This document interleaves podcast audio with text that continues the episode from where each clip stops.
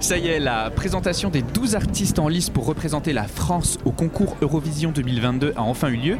Et c'est le 5 mars que nous pourrons donc voter euh, pour notre chanson favorite euh, afin euh, de sélectionner le ou la candidate qui représentera notre pays.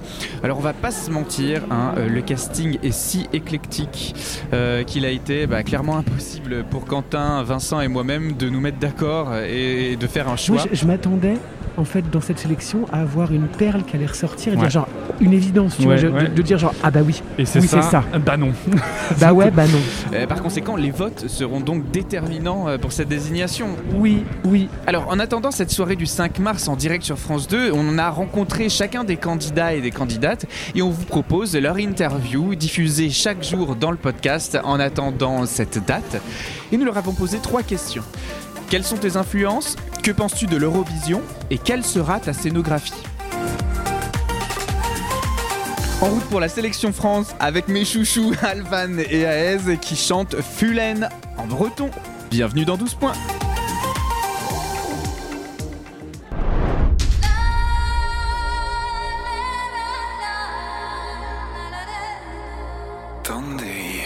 Alors moi je suis Alvan, euh, je fais de la musique euh, depuis très longtemps et je fais j'ai fait la musique de Fulen. Alors moi c'est Marine, membre du trio AS. Et moi c'est Steren et euh, je suis membre de AS aussi. Et je chante depuis toute petite aussi en chant traditionnel breton, donc en fest-noz et, concerts, festivals, tout ça. Il y a une autre Steren dans le groupe qui est absente aujourd'hui et qui chante depuis un peu de temps aussi, voilà. AES, c'est Marine, Steren et Steren.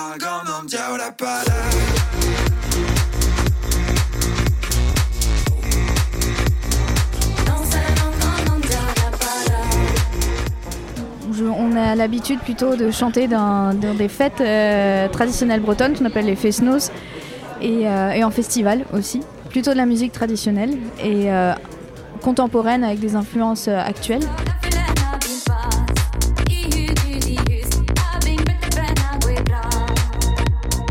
Alors, je suis influencé par le rock, comme je suis influencé par l'électro, comme je suis influencé par la trance, etc. Enfin, il y a beaucoup, beaucoup de codes.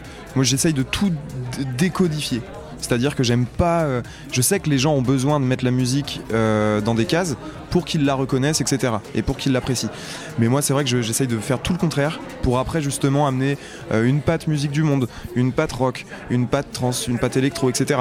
Et, c'est ça que j'essaye. Je, fais de la musique parce qu'elle n'a pas été faite avant. Si elle avait été déjà faite, je l'écouterais en boucle. Voilà. Ouais, nous c'est ce qui nous a plu aussi dans la musique, le travail d'Alexis, c'est qu'il est, un ovni à lui tout seul en fait. Euh, il, y a plein d'influences euh, qui traversent sa musique. Et nous, c'est ce qui nous plaît aussi dans notre démarche artistique, même si on vient de la scène traditionnelle, c'est aussi de, bah rester en fait la tradition. En réalité, c'est un processus, euh, ça évolue de jour en jour. Et, et nous, c'est vraiment de, cette démarche de s'ancrer dans, dans, dans, le présent en fait qui, qui nous plaît aussi. Et, et aujourd'hui, bah, la Bretagne, elle est traversée de mille et une influences et, la langue bretonne aussi, elle est amenée à parler de, plein de sujets divers et variés, notamment euh, de notre époque. Et c'est pour ça, en fait, on trouvait beaucoup de sens et euh, d'écrire une chanson et de raconter cette chose-là en, breton aussi, parce que bah voilà, le breton fait partie de nos vies aussi. À, euh, voilà, on l'a entendu dans nos familles, on l'a, on l'a appris à l'école, etc. C'est, naturel pour nous de, de le parler aujourd'hui et de, voilà, de, de, créer en cette langue. Et, et, voilà, et ça donne. Euh, paf, ça donne Fulen, quoi.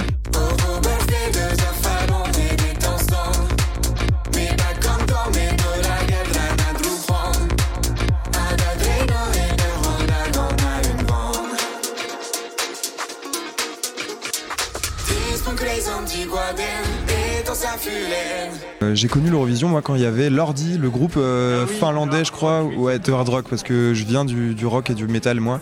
Et du coup euh, ça m'avait beaucoup touché, leur masque et tout, je les trouvais vraiment très très cool. Et même la musique quoi surtout. Et, et voilà. C'est assez fou. Pour nous, on a du mal à se dire que potentiellement, on peut se retrouver devant 183 millions de téléspectateurs, quelque chose comme ça. C'est incroyable. C'est quelque chose que le cerveau peut pas trop capter. Non. Et, euh, mais déjà là, de, se retrouver sur euh, le prime de, France 2, devant des, millions de, téléspectateurs euh, français, là, c'est peu concevable aussi pour nous. Et moi, j'ai pas beaucoup d'histoire avec l'Eurovision. J'ai regardé euh, quelques extraits il y a l'année dernière ou il y a deux ans, je sais plus trop. Et c'est tout.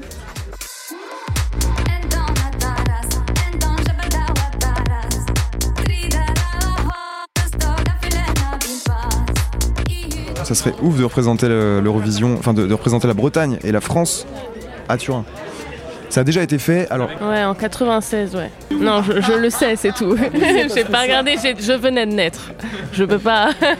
Elle le sait parce que c'est Dan Arbraz. Ouais.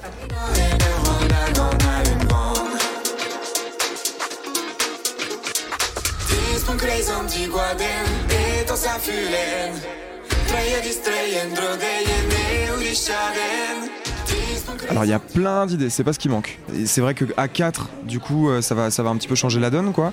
On va se départager aussi les couplets, machin, euh, tout, tout ce qui est un petit peu organisation euh, artistique. Mais la scénographie, il y aura toujours le ukulélé parce que c'est un peu la patte que j'essaie de défendre avec mon projet Alvan. Euh, la guitare, évidemment, parce que je suis guitariste. Euh, le tome, que vous n'avez pas vu aujourd'hui, c'est la seule chose qu'on peut vous dire, c'est qu'il y aura un tome en plus. Et il y aura beaucoup de choses, évidemment. Mais... Voilà, ce, que, ce, qui est, ce qui est sûr, c'est qu'il y aura toujours euh, cette, ce, rappel de la Bretagne, que ce soit dans nos tenues ou, ou sur scène dans la scénographie. voilà. Mm.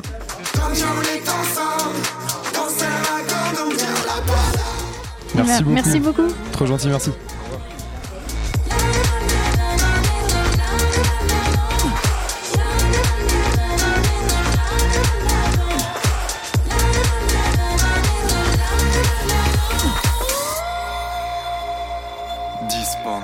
Kreis an die Guarden, etans ar